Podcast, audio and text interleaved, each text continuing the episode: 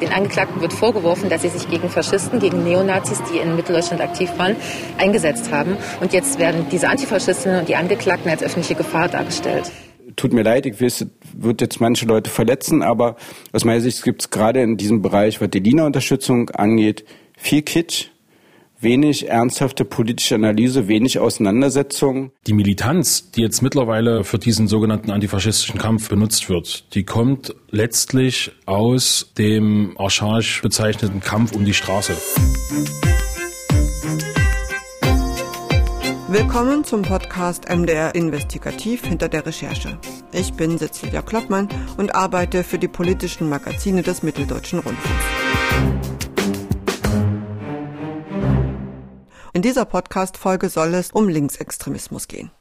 In den letzten Jahren kam es in Leipzig und Umgebung vermehrt zu brutalen Überfällen auf Personen durch Angehörige der linksextremistischen Leipziger Szene. Hinzu kamen schwere Sachbeschädigungen, wie etwa angezündete Baukräne.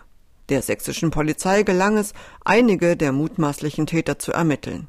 Kopf der Bande soll eine 26-Jährige sein. Aktuell gibt es ja den Fall der Leipziger Studentin Lina E. Die steht gemeinsam mit drei weiteren Angeklagten in Dresden vor Gericht wegen Mitgliedschaft in einer linksextremistischen kriminellen Vereinigung und gefährlicher Körperverletzung. Bei mir ist jetzt mein Kollege, der Autor Thomas Datt und Edgar Lopez, freier Journalist, der den Prozess in Dresden begleitet. Hallo, ihr beiden. Hallo. Hallo.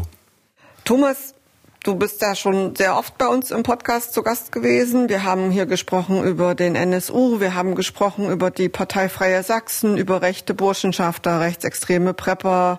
Und nicht selten liest man dann auch in den Kommentaren bei YouTube oder Facebook, wenn es um das Thema geht, so nach dem Motto, kümmert euch doch mal um die Gewalt der Linken. Machen wir jetzt. Ähm, ist dir das wichtig? Fragezeichen. Also zuerst muss man präzisieren, also wir haben das durchaus schon öfter getan in der Vergangenheit, über linksextreme oder linksmotivierte Gewalt berichtet. Das ist dann bloß eine Sache, die oft nicht von Leuten, die das kritisieren, wahrgenommen wird. Hm, das könnte natürlich ein Punkt sein. Äh, und ähm, ja, wenn es nicht wichtig wäre, dann würden wir hier wohl nicht sitzen. Bevor wir in die Tiefe gehen, würde ich jetzt ganz gern erstmal kurz klären, worum es bei dem Prozess um Dina E überhaupt geht und wie da der Stand der Dinge ist, Thomas. Es läuft ein Verfahren am Oberlandesgericht in Dresden. Ähm, angeklagt hat die Bundesanwaltschaft. Also es ist sozusagen auf der höchstmöglichen Ebene in Deutschland angeklagt worden das Verfahren wegen des Verdachts auf Bildung einer kriminellen Vereinigung und damit verbundenen schweren Straftaten, vor allen Dingen Körperverletzungen gegen Mitglieder der rechtsextremen Szene, bei denen es auch erheblich Verletzte gab.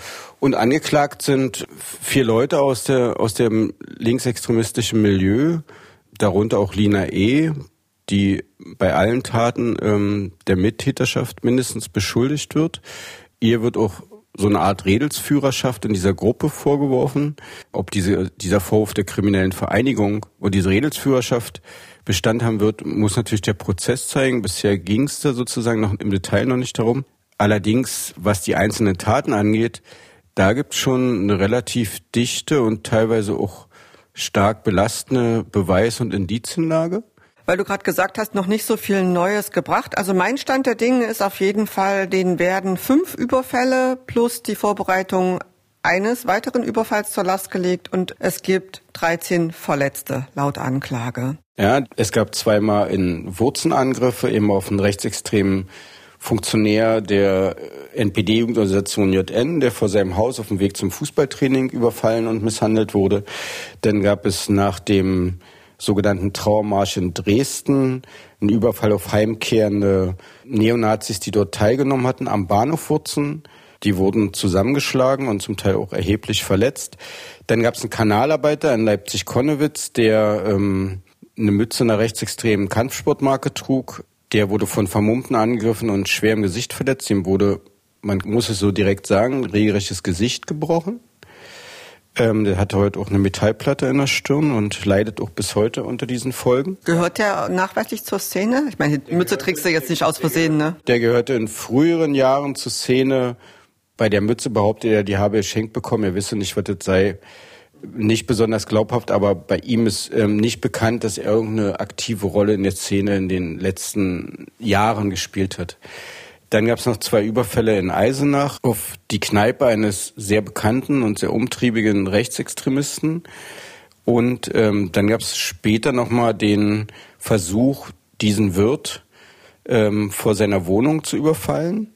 Und dann gab es noch, gab's noch den Angriff auf den ehemaligen NPD-Stadtrat Böhm vor seiner Wohnung in Leipzig, sowie den mutmaßlichen Versuch, einen Neonazi-Kampfsportler in Leipzig in seiner Wohnung in Reutnitz zu überfallen, wo die Polizei allerdings die Planung observiert hat und dann an dem Tag, wo sie vermutet, dass der Überfall stattfinden sollte, ein Auto vor die Tür gestellt hat, sodass auch die Beschuldigten beziehungsweise andere, die da beteiligt waren, gemerkt haben, dass da irgendwie was aufgeflogen ist und sich dann zurückgezogen haben. Bei der Durchsuchung der Wohnung von Lina Eder hat man verschiedene Handys, SIM-Karten und so weiter gefunden, einen Personalausweis und eine Perücke, die offenbar zur Tarnung genutzt wurden. Ähm, da gibt's also auch Beweismittel und nicht nur Indizien. Natürlich, also ist ja nicht so, nur so, dass eine Perücke gefunden wurde, es ist nicht nur so, dass ein gültiger Personalausweis auf einen ähnlichen Namen, ähnliches Geburtsdatum, ähnliches Aussehen in Kombination mit einer Perücke und elf Telefone mit fünf SIM-Karten auf ausländische, erfundene ausländische Namen gefunden wurden. Es ist auch so, dass teilweise nachgewiesen werden kann, dass die Sachen, diese Sachen noch benutzte. Also sie ist zum Beispiel bei der mutmaßlichen Vorbereitung für den Überfall auf den rechtsextremen Kampfsportler praktisch bei der Observation ist sie selber observiert worden von der Polizei und da war sie halt verkleidet, anders angezogen und geschminkt. Ähm, da ist schon einiges da. Wie gesagt, es wechselt von Fall zu Fall. Es gibt allerdings eben Sachen, die klar sind und dazu gehört eben auch der zweite Überfall in Eisenach. Da ist sie auf der Flucht vom Tatort in Eisenach gestoppt worden mit dem Auto, was sie benutzt und das Auto hatte halt ein gefälschtes Kennzeichen. Edgar, du bist ja die ganze Zeit dabei beim Prozess, du bist auch im Gerichtssaal, du hast also auch jetzt schon erlebt, dass die Opfer, die ja tatsächlich, das kann man in dem Film von Thomas auch sehen, sehr schwere Verletzungen hatten teilweise, wie die ausgesagt haben. Was hast du für einen Eindruck von denen? Wie treten die auf? Also bisher habe ich den Eindruck gehabt, dass die meisten Opfer, die ausgesagt haben, schon irgendwo äh, wussten, warum sie angegriffen werden. Also es ist natürlich so, dass sie dann nicht in den Prozess gehen und sagen, das ist alles okay und das ist alles gut.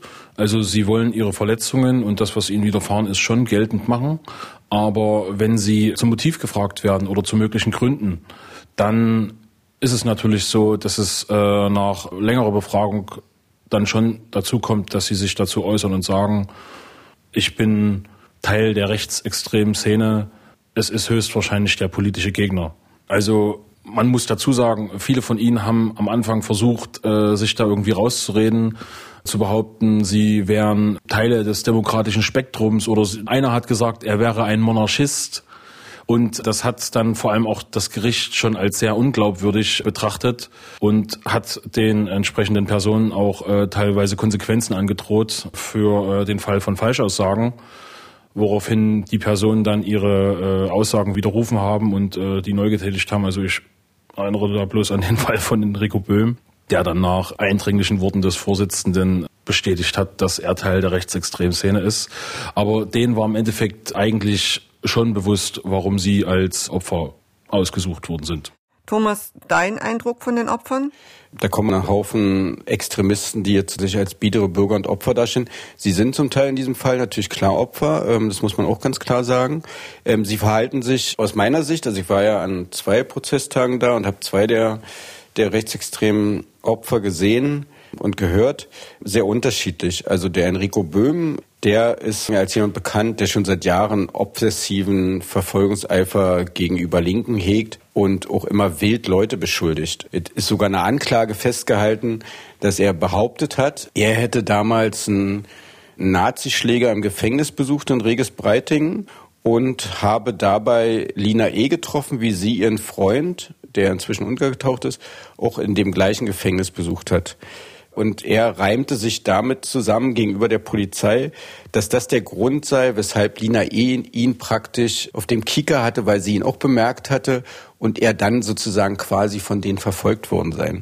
Die Geschichte ist völlig haltlos, weil weder war Lina E. zu dem Zeitpunkt, wo er im Gefängnis zu Besuch war, dort noch saß der Freund von ihr zu der Zeit, wo er seinen Kameraden besuchte, Ort im Gefängnis ein. Also auf diesem Niveau bewegt sich das. Allerdings muss man sagen, da gibt da, da gibt's halt auch Rechtsextreme, das hängt wahrscheinlich auch teilweise vom Niveau der anwaltlichen Beratung ab, die sich unterschiedlich verhalten. Dieser Böhm hat zum Beispiel in seinem eigenen Fall nur das ausgesagt, was er auch damals gemacht hat, dass ihn als sozusagen vier Männer angegriffen und verletzt hätten, während zum Beispiel Cedric S. jetzt vor Gericht ähm, seine Aussage geändert hat und sich entgegen seinen früheren Aussagen auf immer erinnern will, dass eine Frau dabei war. Das wirkt natürlich nicht besonders glaubwürdig, zumal er auch gar nicht erklären kann, wodurch sich seine Erinnerung geändert hat.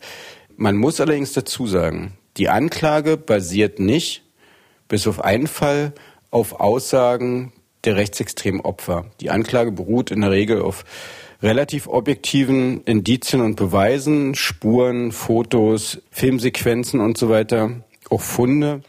Jetzt reden wir schon wieder die ganze Zeit über die, die rechtsextreme Szene. Eigentlich ist unser Thema ja ein anderes, nämlich der Linksextremismus. Lina E. sitzt seit November in Untersuchungshaft. Mit ihr sind drei weitere äh, junge Männer angeklagt, die sitzen nicht in Untersuchungshaft. Es gibt von Anfang an und auch aus einem sehr breiten linken Spektrum, wie ich finde, eine große Unterstützung für diese Gruppe und speziell auch für diese junge Frau. Und ich habe hier nochmal einen Ton rausgesucht vom ersten Prozesstag von einer Demonstrantin. Ganz nüchtern betrachtet könnte man ja jetzt aber nun sagen, den Angeklagten wird vorgeworfen, dass sie sich gegen Faschisten, gegen Neonazis, die in Mitteldeutschland aktiv waren, eingesetzt haben. Und jetzt werden diese Antifaschistinnen und die Angeklagten als öffentliche Gefahr dargestellt. Das ist für uns ein Hinweis darauf, dass zum einen kein wahrer Prozess hier ablaufen wird und zum anderen wundern wir uns, dass rechte Gewalttäter hier auf einmal als gesellschaftliche Mitte, die in irgendeiner Weise schützenswert sei, dargestellt werden. Da geht es ja schon darum, dass Gewalt gerechtfertigt wird als antifaschistischer Widerstand. Sind diese Proteste eigentlich jetzt immer noch da? Das war jetzt vom ersten Protesttag, Edgar. Gehen die weiter? Wie erlebst du das? Also wie erlebst du diese Demonstranten da vom Gericht?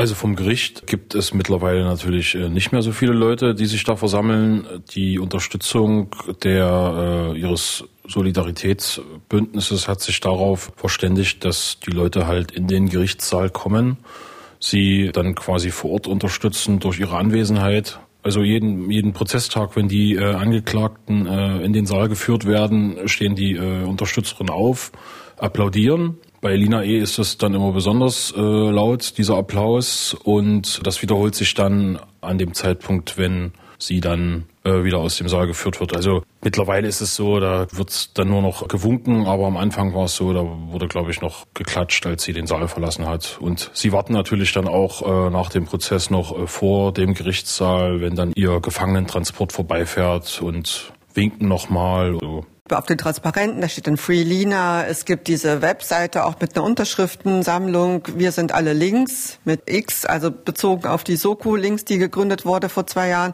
Da wird also die Freiheit für die Antifaschistin Lina gefordert.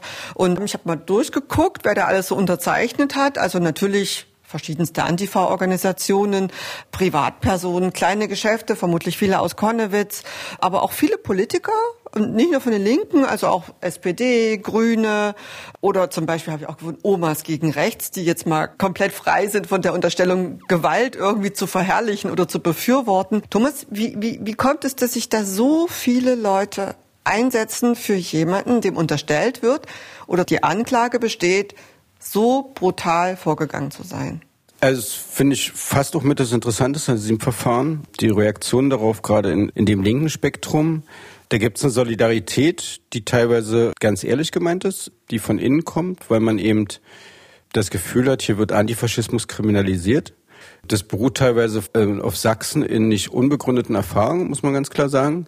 Es gab in Sachsen in den vergangenen Jahren immer wieder sehr krasse und teilweise in einem Rechtsstaat eigentlich auch nicht vorstellbare Versuche, Antifaschistinnen und Antifaschisten zu kriminalisieren. Ich erinnere bloß an den Prozess gegen den Jenaer Jugendpfarrer Lothar König, der quasi als Redelsführer der zum Teil gewaltsamen Demonstration gegen den Neonazi-Aufmarsch 2011 im Februar in Dresden ähm, vor Gericht gestellt wurde. Und deshalb ist so ein gewisses Misstrauen gerade gegenüber sächsischen Behörden verständlich. Ich sehe die Indizien und Beweislage in diesem Fall ganz anders. Da kommt noch ein Problem dazu, was man in der linken Szene hat. Manche wollen es auch nicht so genau wissen. Manche wollen dann glauben, dass, weil jemand das Richtige will, er kämpft ja gegen die Nazis oder sie kämpfen gegen die Nazis, kann das sozusagen nur böse Willkür sein.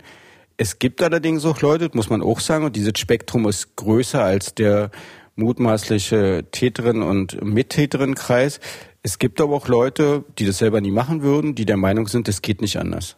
Die Dominanz, die gerade im ostdeutschen Raum ja häufig hegemonal ist, was Rechtsextreme und Rechtspopulisten angeht, es geht nicht anders, als diese Dominanz durch Gewalt zu brechen. Und das ist natürlich eine irrige Annahme, schon deshalb, weil wir sehen, das sehen wir auch an den Propagandaauftritten, niemand, niemand von diesen Neonazis, die dort teilweise in ihrem privaten Bereich überfallen und misshandelt wurden.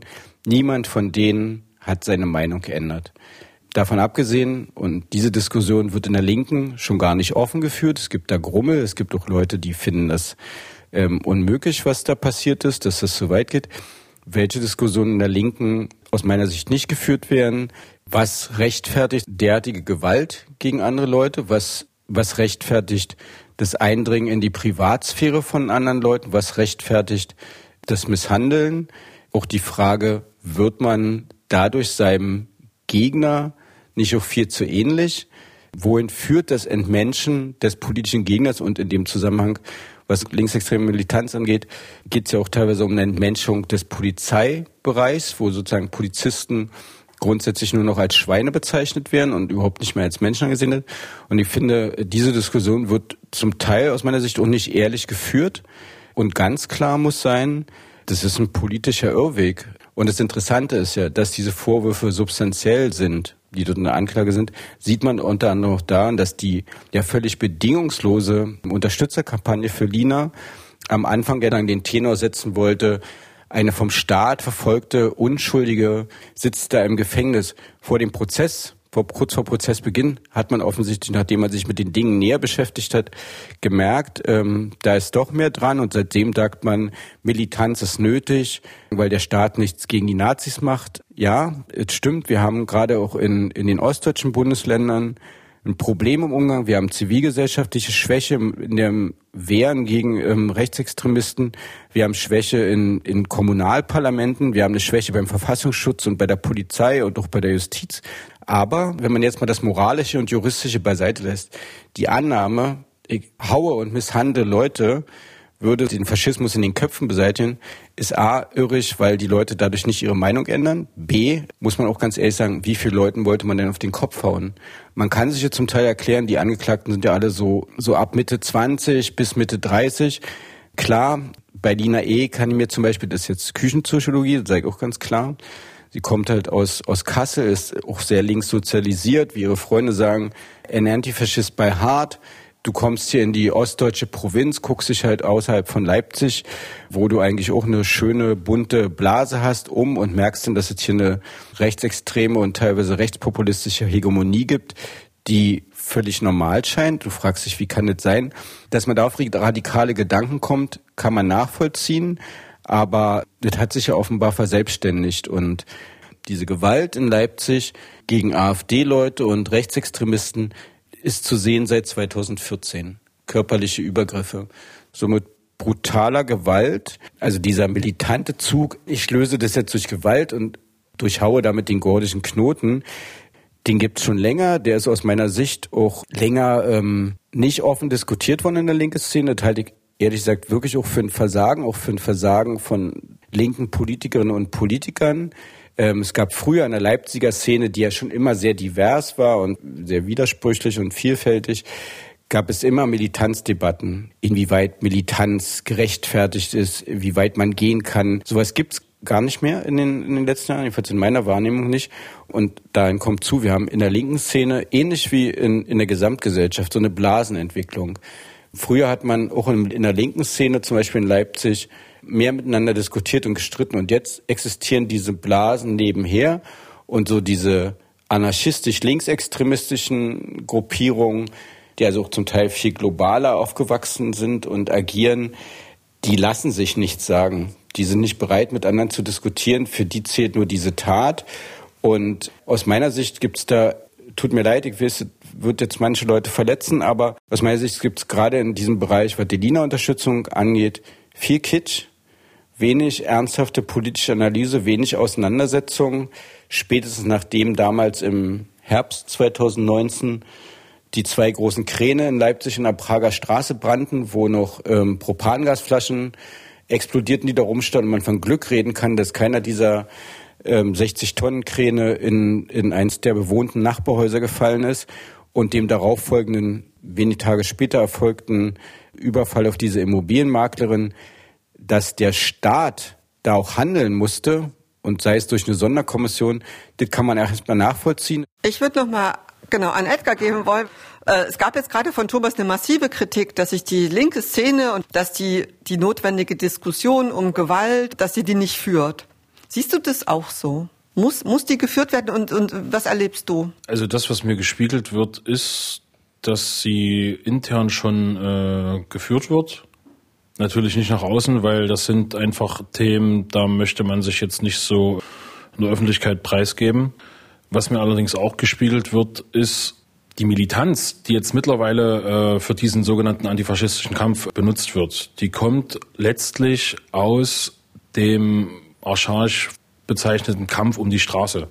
Also viele Leute, mit denen ich dann quasi so rede, mit die mir das dann halt so spiegeln, die sagen natürlich, wir müssen auf die Straße, weil, Thomas hat das vorhin schon gesagt, die Polizei nichts macht. Und wenn man halt einfach mal versucht zu gucken, wann diese Leute nach Leipzig gekommen sind und in welcher äh, gesellschaftlichen Bubble sie sich dann hier wiedergefunden haben, das war ja äh, ungefähr so die Dreh 2014, 2015. Pegida, Legida sind da ganz groß geworden. Ich glaube, für diese äh, jungen Leute, die dann halt nach Sachsen gekommen sind, waren diese Proteste gegen Geflüchtetenunterkünfte einfach auch irgendwo prägende Erlebnisse einfach. Und aus, wie soll ich sagen, aus diesem Erlebten generieren sich dann auch ihre ihre Handlungen, die sie letzten Endes versuchen äh, durchzu, durchzuführen. Also ich will das jetzt äh, überhaupt nicht in irgendeiner Art und Weise äh, legitimieren, was da passiert, aber man muss sich natürlich auch die Frage stellen, von behördlicher Seite, was könnte ich in meiner Arbeit besser machen, um solche Diskussionen erst gar nicht aufkommen zu lassen. Beispielsweise sogenannter Sturm auf äh, Konnewitz, der ist bis heute, was die Hintermänner angeht, also wer das Ding geplant hat, äh, nicht aufge, aufgeklärt. Und das sind halt so Sachen, die, die werden mir dann immer wieder gespiegelt, wenn ich halt so mit Unterstützerinnen rede. Die sagen mir dann, ey, ihr macht hier einen riesengroßen Aufwand für diese sogenannte äh, Gruppe um Lina E. Aber ihr habt es bis heute nicht äh, hingekriegt, äh, diesen Sturm auf Konnewitz äh, so minutiös aufzu, aufzuklären. Und das, das schwingt halt immer unterschwellig mit dass die Szene natürlich auch sehr empfindlich reagiert. Vor allen Dingen, wenn auch der Staat solche Bilder produziert, dass diese junge Frau nach ihrer Festnahme im Hubschrauber wirklich wie ein Sperrverbrecher nach Karlsruhe geflogen und das ja auch offenbar an die Öffentlichkeit kommen sollte, habe ich so das Gefühl. Das ist ja schon auch was, wo man sich schon fragt, warum, warum macht man das? Also das hätte man auch lassen können, dieses Bild.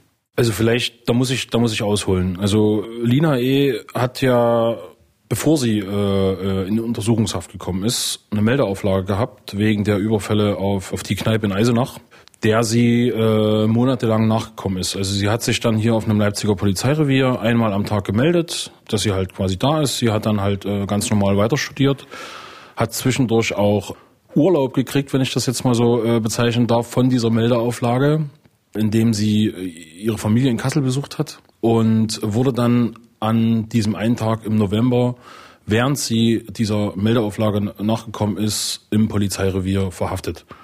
So, da kann man sich natürlich schon die Frage stellen, warum? So.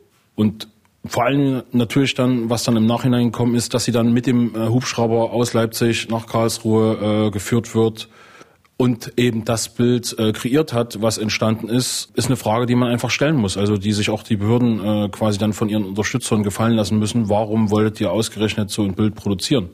So, ich habe da sicherlich eine sehr eigene Meinung. Thomas sieht das, glaube ich, anders. Also ich will jetzt kein Wasser in den Wein gießen, aber gucken wir mal nüchtern zurück. Wir alle erinnern uns an den November und Dezember 2011, als mutmaßliche Unterstützer, Mitglieder des NSU auch nach Karlsruhe gebracht wurden. Da gab es diese Fotos auf. Diese Fotos gibt es auch bei Terroristen. Das ist eine Sache, die ich persönlich immer befremdlich fand, die ich noch nie verstanden habe. Aber das ist offenbar so symbolisches Handeln des Staates, in dem Falle der Bundesanwaltschaft, die sozusagen dort Untersuchungshaft beim Bundesgerichtshof beantragt, sozusagen zu demonstrieren, hier, wir sind der Staat, wir greifen gegen Extremisten durch. Da kriegen dann halt entsprechende Fotografen offenbar einen Hinweis, dann und dann kommen die da an, dann stehen die dort an der Stelle am Zaun, wo man das sehen kann, wo der Hubschrauber landet und dann werden da Fotos gemacht. Das ist so eine Machtdemonstration des Staates, die erfolgt bei bei islamistischen Terroristen, die erfolgt bei Rechtsterroristen, bei mutmaßlichen, die erfolgt ähm, eben auch im Bereich links. Wir kennen ja auch Fälle, wo man sich völlig geirrt hat, gerade im Bereich links und Leute da vorgeführt hat. Das ist sozusagen eine Sache, die nicht mit Lina E angefangen hat, ähm, die ich persönlich trotzdem problematisch finde. Es gibt dann natürlich so ein paar Sachen, da fragt man sich, man hätte dieses Verfahren wegen krimineller Vereinigung und der Körperverletzung, man hätte das doch an einem Landgericht machen können warum das zum Oberlandesgericht, ähm, die sich normalerweise eigentlich mit wirklich schwersten Vergehen wie Terrorismus und so weiter im Staatsschutzbereich beschäftigen, ist auch eine symbolische Behandlung. Das ist gloristisch aus meiner Sicht äh, nicht ohne weiteres angreifbar, weil da gibt es einen relativ weiten Ermessensspielraum. Aber ähm, man hat sich halt dafür entschieden, um offenbar ein Signal zu setzen.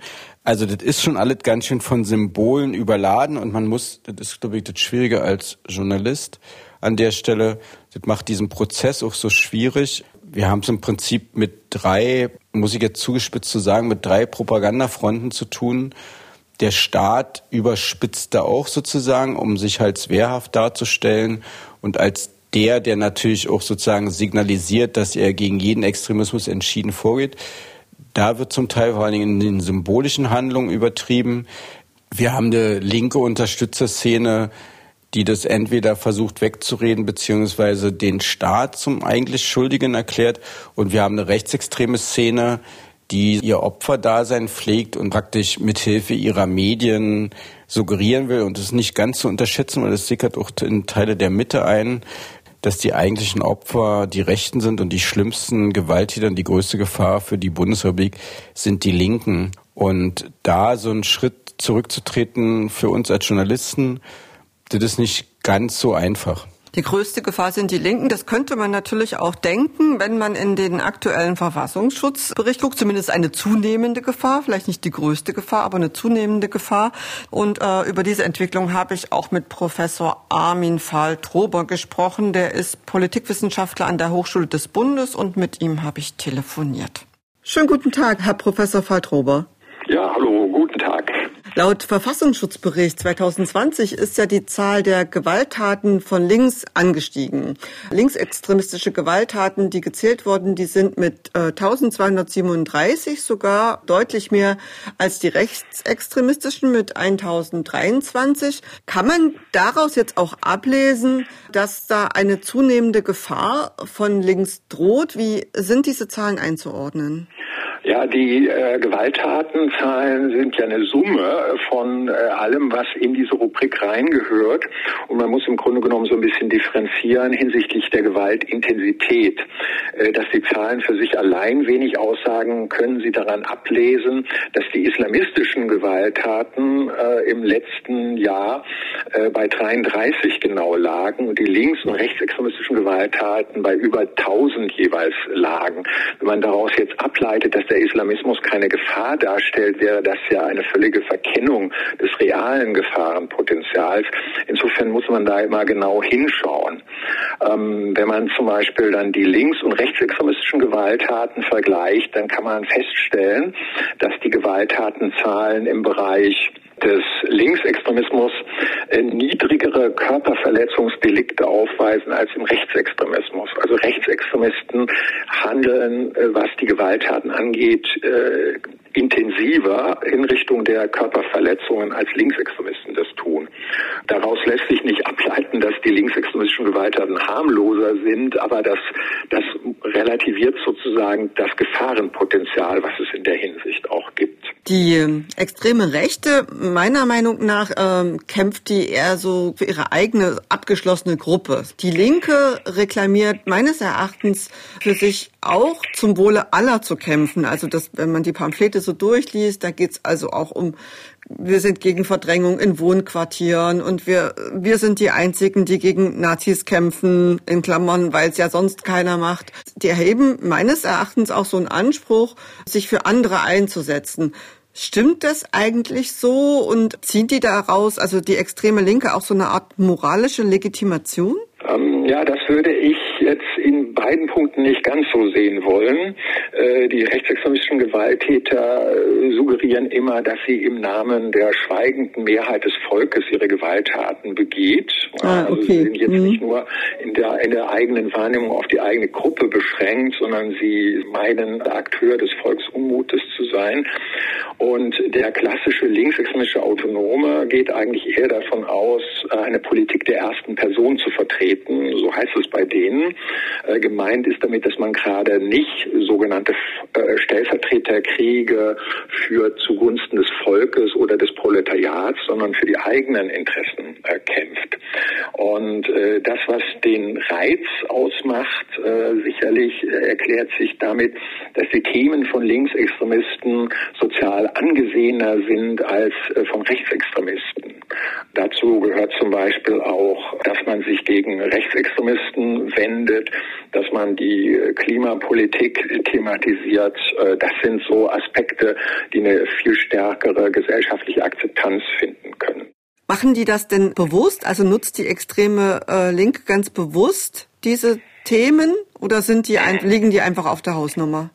Äh, nein, also da werden schon bewusst Themen ausgesucht, die gesellschaftlich kompatibel sind, also wo es äh, entsprechende Akzeptanzen und Zustimmungen auch äh, geben kann.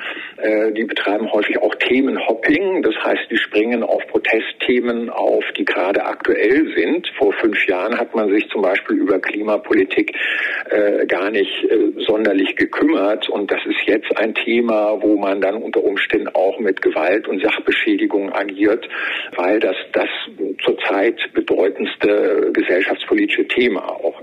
Aber grundsätzlich kann man sagen, dass im Unterschied zu islamistischen und rechtsextremistischen Gewalttätern linksextremistische Gewalttäter immer ihre Handlungen auch äh, gesellschaftlich und politisch vermitteln wollen und müssen ähm, und dafür eine Akzeptanz anstreben. Und wenn man gezielt Personen angreift und verletzt, ähm, dann geht diese gesellschaftliche Akzeptanz auch im eigenen politischen Umfeld etwas zurück. Was ich mich immer gefragt habe, Herr Professor Fahrtrober, ist, welche Rolle eigentlich so eine Mystifizierung und auch Romantisierung linksextremer Gewalt spielt. Also ich denke da, das ist natürlich auch schon eine Weile her, aber die RAF, wie viele Filme gibt's da? Und nicht nur Dokumentationen, es gibt Spielfilme äh, und da sieht man auch junge Menschen, die was gegen Ausbeutung machen wollen, sich auflehnen gegen den Kapitalismus. Also das sind jetzt keine nicht unbedingt per se unsympathische Figuren. Am Ende sind es aber Terroristen, die auch Menschen auf dem Gewissen haben. Und manchmal habe ich so ein bisschen das Gefühl, als würden dann so terroristische Anschläge dann auch manchmal immer noch vermittelt werden als in Anführungsstrichen notwendig oder gerechtfertigte Aktionen. Ähm, ich kann mir eigentlich weniger vorstellen, dass die Rote Armee-Fraktion heute auf die heutigen linksextremistischen Gewalttäter noch eine mobilisierende Wirkung hat. Ähm, das war vielleicht in den 90er Jahren oder in den Nullerjahren noch äh, so, heute liegen da zu viele Jahre äh, dazwischen, äh, um, um hier noch diese motivierende Wirkung zu haben. Bei der autonomen Szene hängt das mehr damit zusammen, dass sie ja konstitutiv sozusagen ein positives Verhältnis zur Gewaltanwendung hat. Ähm, denn man sieht in der Gewalt einen Bruch geltender Gesetze und auch einen Bruch auch mit einem gesellschaftlichen Konsens. Und man meint mit äh, dem Nonkonformismus der Gewaltanwendung hier eben auch diesen Bruch äh, automatisch vollziehen zu können. Und äh, in der Szene gibt es auch eine Faszination für die Gewaltausübung. in der autonomen Szene kursiert von Beginn an, äh, also seit den 80er Jahren, ein Spruch, der lautet, du bist dann frei in dem Moment, wenn der Stein deine Hand verlässt, bis er auftrifft. Und das macht deutlich, dass, äh, dass nicht die politische Zielsetzung für sich allein genommen hier nur relevant ist, sondern äh, die Begeisterung für konsequentes Handeln, was eben auch in der Gewalttat ihren Ausdruck findet. Gutes Stichwort, äh, Faszination Gewalt. Es gibt auch laut Verfassungsschutzbericht äh, deutlich mehr Angriffe auf Rechtsextreme durch Linksextreme. Von knapp 300 ist es auf 340 gestiegen 2020. Kann man das auch als ein Zeichen für zunehmende Selbstjustiz sehen? Ja, ganz klar. Also die äh, linksextremistischen Autonomen äh, haben schon immer äh, sich selbst ermächtigt. Äh, das ist der Begriff, der in der Szene kursiert, also Selbstermächtigung, auch zu Gewalthandlungen ja, oder zu Gesetzesbrüchen.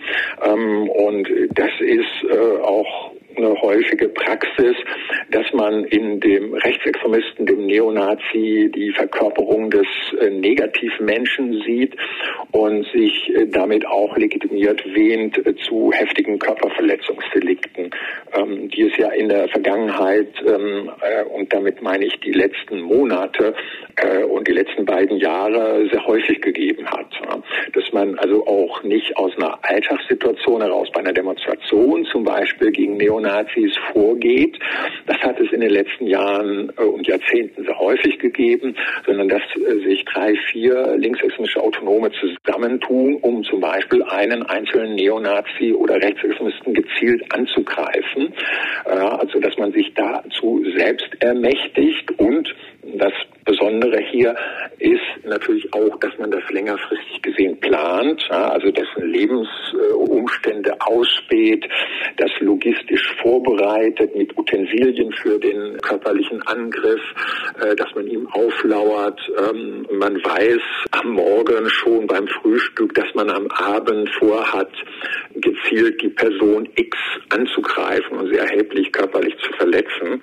Dieses Wissen beim Frühstück, um das jetzt mal so salopp äh, daran festzumachen, hat man nicht unbedingt, wenn man auf eine Demonstration gegen Neonazis geht, dass man gezielt dort an einem bestimmten Ort äh, bestimmte Neonazis angreift. Das ergibt sich eher aus der Situation heraus. Und bei den geplanten Angriffen auf Personen, von denen ich eben sprach, da verhält es sich eben anders zu. Herr Professor Faltrober, herzlichen Dank, dass Sie sich Zeit genommen haben hier für ein kleines Interview in unserem Podcast. Ja, bitte, bitte. Thomas, äh, Professor Faltrober hat gesagt, dass es das Neue beziehungsweise die, die Änderung jetzt ist, dass es jetzt so eine Zielgerichtetheit gibt. Also dieser explizite Plan, er sprach davon, sitzen morgens am Frühstückstisch und wissen dann schon abends, äh, was sie tun wollen. Kann man das jetzt auch an diesen konkreten Fällen, die Lina E. und den drei anderen zur Last gelegt werden, siehst du das jetzt bei den Angeklagten auch so wie äh, Professor Faltrober? Ja, also wenn sozusagen, wenn man sich das anguckt, was die Anklage zusammengetragen hat und auch an Indizien gefunden hat, dann ist es schon so, dass diese, diese Taten, da würde ich jetzt mal die mit dem Kanalarbeiter ausnehmen, alle sehr gründlich vorbereitet wirkten. Also es gab Aktionstelefone, die offenbar nur bei bestimmten Überfällen eingesetzt wurden, um miteinander kommunizieren zu können. Es wurden vorher Objekte, Leute ausgespäht, auch teilweise getarnt, Fotos gemacht von, von bestimmten Wegen, die Leute gingen. Das ist schon ähm, sehr präzise vorbereitet. Ich würde jetzt nicht sagen, dass es unbedingt neu ist. Ich glaube, es gab in der Vergangenheit auch schon linke Angriffe, gerade ähm, was Sachbeschädigung angeht, die offenbar sehr gut vorbereitet waren. Ähm, neu ist, glaube ich, diese Zielgerichtetheit auf Rechtsextremisten im ländlichen Raum. Das erscheint mir ehrlich gesagt das Neue und mir persönlich, aber das mag auch jetzt vielleicht ein, vielleicht ein zu enger Blick von mir sein. Gab ja nach Linas Festnahme auch zwei weitere Überfälle noch auf führende Rechtsextremisten in Erfurt und in Eilenburg in Sachsen in ihren Wohnungen.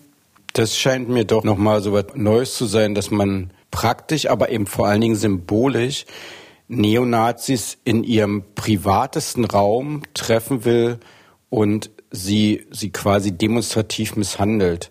Das soll offenbar so eine abschreckende Wirkung haben. Ich bezweifle diese Wirkung, aber das scheint im Moment so ein, so ein, so ein Teil der Szene als, als Lösung zu sehen. Das halte ich aber auch für, wie gesagt, man muss ja nicht über moralische und juristische Sachen reden. Steht ja alles außer Frage, dass das alles gar nicht geht. Aber ähm, da scheinen sich Teile der Szene auch wirklich in so einer Gewaltfixierung radikalisiert und verselbstständigt zu haben. Aber was ist, ähm, wenn dort tatsächlich mal jemand ernsthaft was passiert, dann haben wir, und das zu Recht, eine ganz andere Diskussion. Edgar, ich hatte mit Professor Faltrober auch darüber gesprochen, über Gewaltaffinität, also Faszination für Gewalt und auch so ein bisschen so eine Art Romantisierung von diesem antifaschistischen Klassenkampf. Wie siehst du das in der Szene in Konnewitz? Spielt es eine Rolle, so ein Zusammengehörigkeitsgefühl? Ich glaube, das ist tatsächlich abhängig davon, welche Strömung man gerade äh, vor sich hat. Es gibt durchaus Leute, die diesen Klassenkampf romantisieren, die halt ihm eine besondere Bedeutung in ihrem Leben zuordnen. Äh, es gibt natürlich auch ganz andere Strömungen, die sich halt eher auf die Erfahrungen stützend von den Leuten, die in den 90ern eben zum Selbstschutz äh, da zum Gegenangriff blasen mussten wenn man sich einfach überlegt, aus äh, welchen ursprünglichen Regionen die Leute äh, kommen, die jetzt mittlerweile hier in Leipzig, Konnewitz ist es ja nicht mehr bloß, sondern in Gesamt Leipzig wohnen, dann sind die einfach so divers. Manche kommen halt aus einer westdeutschen Großstadt, die anderen wiederum kommen halt aus einem äh, ostdeutschen kleinen Kleindorf. Ich hätte jetzt fast gesagt Kuhkaff und haben da, haben da ganz haben da ganz andere Lebensrealitäten, mit denen sie umgehen mussten. Also in diesen kleinen Dörfern auf dem Land äh, haben sich viele Sachen seit äh, den 90er Jahren einfach nicht geändert. So die Motivationslagen, die dann letzten Endes äh, für das eigene Handeln zugrunde liegen, sind dann schon doch divers. Das ist das, was ich zumindest immer wieder so mitkriege und was mir so gespiegelt wird. Thomas, ich wollte noch mal zum Schluss fragen, du bist natürlich schon ewig als Berichterstatter unterwegs, du bist auch in der linken Szene gut vernetzt und jetzt hast du dich ja mit dem, mit dem Beitrag schon sehr kritisch auch auseinandergesetzt mit der linksextremistischen Szene in Leipzig. Haben die das eigentlich übel genommen? Also es ist mir nicht so übel genommen worden, wie ich vorher vermutete. Aber es gibt tatsächlich einzelne Leute, zum Teil Leute, die ich eigentlich auch sehr schätze, die nicht mehr mit mir reden oder mich auch nicht mehr grüßen seit dem Beitrag, weil es offenbar nicht ihrem Wunschweltbild entspricht. Ja, ist so. Keine Ahnung, ist halt nicht unser Job als Journalisten und Journalistinnen, Leuten zum Mund zu reden. Man muss schon hingucken, was da ist und ähm, ja, also such is life. Ja, zum Schluss vielleicht nochmal, äh, bis wann geht der Prozess, Edgar? Also momentan ist der Prozess bis März angesetzt. So wie ich das einschätze, kann es durchaus möglich sein, dass es vielleicht noch ein bisschen länger gehen könnte. Und ähm, was ist so dein Gefühl?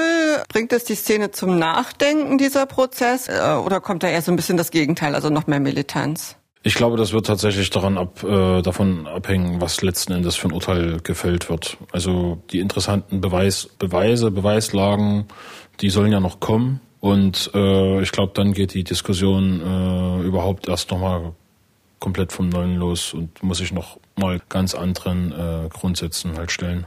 Was äh, denkst du, Thomas? Was wird noch passieren? Was erwartest du? Naja, ich meine, wenn ich mich mal jetzt hineinversetze in jemanden, der, ich nenne es jetzt mal linksradikale Szene, damit das ein bisschen breiter ist, nicht? Der zur linksradikalen Szene gehört, wenn ich mir versuche, das vorzustellen, dann wäre ich schon ein bisschen wütend auf Leute, die so eine Aktion machen und dafür sorgen, dass da noch breit ermittelt wird und man muss sich da nicht vormachen und auch das hat in Sachsen Tradition und wird jetzt wieder gemacht. Wir haben nun mal sehr konservative Innenpolitiker, die teilweise auch sehr undifferenziert ähm, vorgehen und auch leider ähm, teilweise eben das Ermittlungsvorgehen bestimmen. Die Soko links, das hat mir ja auch der Chef erklärt, der übrigens ein brillanter Ermittler ist. Ähm, es gibt so einen großen Trichter und praktisch alles, was im Bereich links passiert, kommt in diesen Trichter und wird dann abgeglichen. Das heißt, es landen auf immer Leute, ich sage jetzt mal wegen Bagatelldelikten, in diesem Trichter der Soko links, was natürlich dazu führt, dass es auch in Teilen der Szene viel Unruhe, viel Vorsicht gibt, bis hin zu, zu Paranoia. Also die sagen wir mal, aus so einer Warte betrachtet, die entsolidarisierenden Folgen solchen militanten Vorgehens, wo man offenbar, das darf man eben auch nicht unterschätzen, wo ja offenbar noch der Größenwahn dazu gehörte, zumindest ab einem bestimmten Zeitpunkt, man sei quasi unantastbar, obwohl man wusste, dass gegen einen ermittelt wird. Und trotzdem hat man A weitergemacht und B hat man auch diese ganzen Beweismittel bei sich zu Hause gelagert. Also da fühlten sich Leute auch unbesiegbar und ähm, wie gesagt, es wird in der Szene noch länger für Verunsicherung sorgen. Es wird auch weitere Ermittlungen geben. Ähm, es werden sicher auch noch weitere Sachen aufgeklärt werden von der Polizei, die ja da sehr gründlich ermittelt. Wo ich mir nicht sicher bin, ob sozusagen in der Militanzfrage und in der Militanzdiskussion sich was tut, weil ich habe so ein bisschen das Gefühl, da drückt man sich in der Linken und ähm, da wird immer gesagt, das passiert intern, aber nach meinem Wissen passiert das zum intern auch nicht wirklich, weil das meist innerhalb dieser Blasen bleibt. Und es ist halt sozusagen aus meiner Sicht die Frage, wie geht die männliche Partei, politisch Linke aber auch, wie geht sozusagen die Linke mit dem Problem des, des, des Rechtsextremismus und des Rechtspopulismus gerade in unserer Region hier um? Da braucht man mittelfristige und langfristige Strategien und ähm, sich in irgendwelchen Aktionismus, sei es Militanz oder sei es die Unterstützung oder Solidarität für Militanz, damit wird sich das nicht lösen lassen. Also deshalb ist das für mich völlig offen. Na gut, wir werden es ja sehen. Spätestens zumindest die erste Etappe im März. Herzlichen Dank euch beiden, Edgar Lopez. Vielen Dank. Und Thomas Datt. Gerne. Das war der Podcast MDR Investigativ hinter der Recherche. Den Beitrag von Thomas Datt kann man sich ansehen unter Exakt in der ARD Mediathek und bei YouTube auf dem MDR Investigativ Channel. Dieser Podcast erscheint alle zwei Wochen freitags. Wir freuen uns, wenn Sie uns abonnieren. Das geht in der ARD Audiothek und auf allen gängigen Podcast-Portalen von Spotify bis Amazon Music. In zwei Wochen ist dann hier wieder Esther Stephan zu hören. Da geht's um das Thema Gendersprache. Zu Gast ist eine gestandene ältere Kollegin aus unserer Redaktion, die sich gefragt hat, was das Ganze soll. Ich kann mir vorstellen, das wird spannend. Ich verabschiede mich an dieser Stelle und wir hören uns in vier Wochen wieder, so Sie mögen. Bis dahin, machen Sie es gut.